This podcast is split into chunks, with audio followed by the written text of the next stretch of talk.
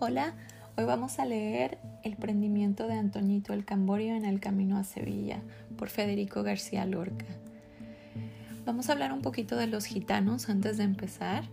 Se dice que los gitanos vinieron del el norte de la India, según muchas hipótesis. También dicen que se data su presencia en España en el año 1425 que entraron por las montañas Pirineos diciéndose expulsados de su tierra.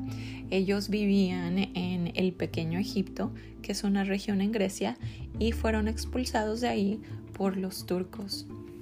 De ahí vino el nombre de egipcianos o egiptanos o gitanos, como los conocemos hoy en día.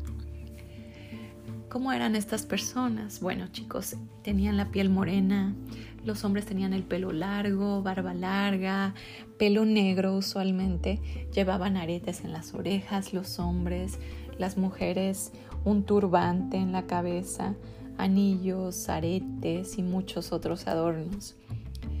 Ellos trabajaban como músicos, adivinos, trabajadores manuales, tenían fama de ladrones, las mujeres siempre eran muy alegres, se vestían coloridamente, eran muy exóticas, practicaban la adivinación, como les dije, leían la mano, leían las cartas, tenían un porte altivo. ¿Qué significa eso? Que tenían como orgullo de pertenecer a su propia cultura. Y esto causaba bastante curiosidad de los españoles, pero también cierta desconfianza y por eso mucha discriminación. Aún hoy, hoy en día en España se considera a los gitanos como la minoría discriminada.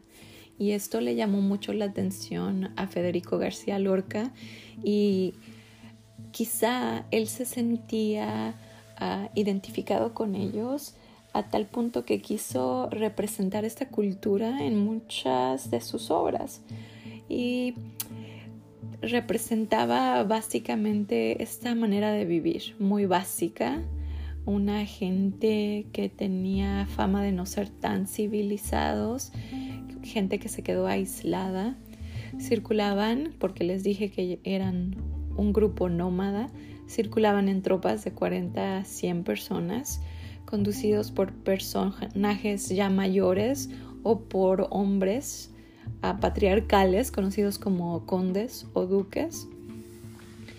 Algunos de ellos decían que traían cartas de salvoconductas oficiales de algún rey o bulas o mandatos oficiales del Papa.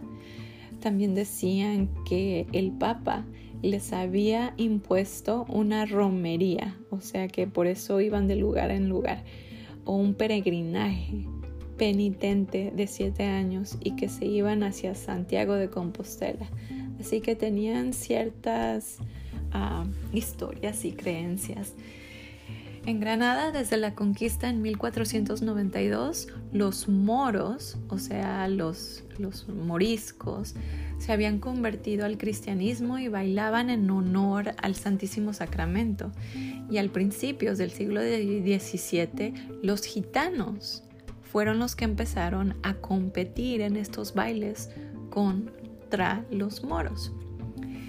Desde el año 1607, las zambras o los bailes gitanos sustituyeron los bailes moros y definitivamente los gitanos sustituyeron a los moros.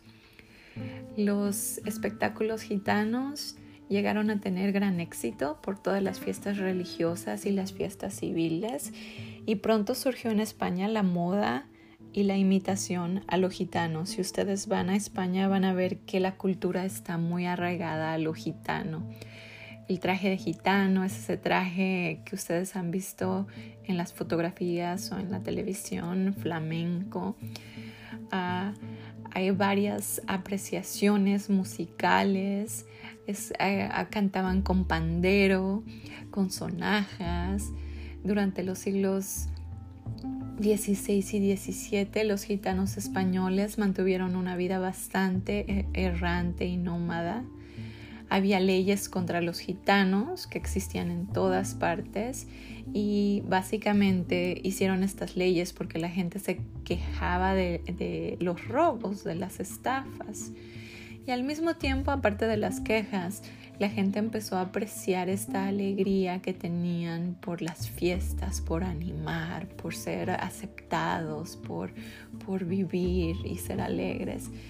Y muchas, muchos ah, romances antiguos se originaron en el siglo XII y siguieron circulando hasta el siglo XVI cuando fueron escritos.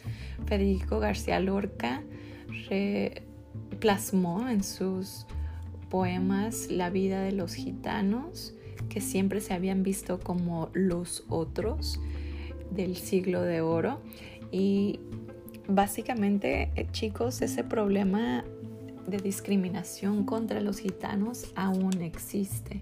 Así que vamos a empezar con la lectura del poema. ¿Listos? Dice, El prendimiento de Antoñito el Camborio en el camino de Sevilla, por Federico García Lorca.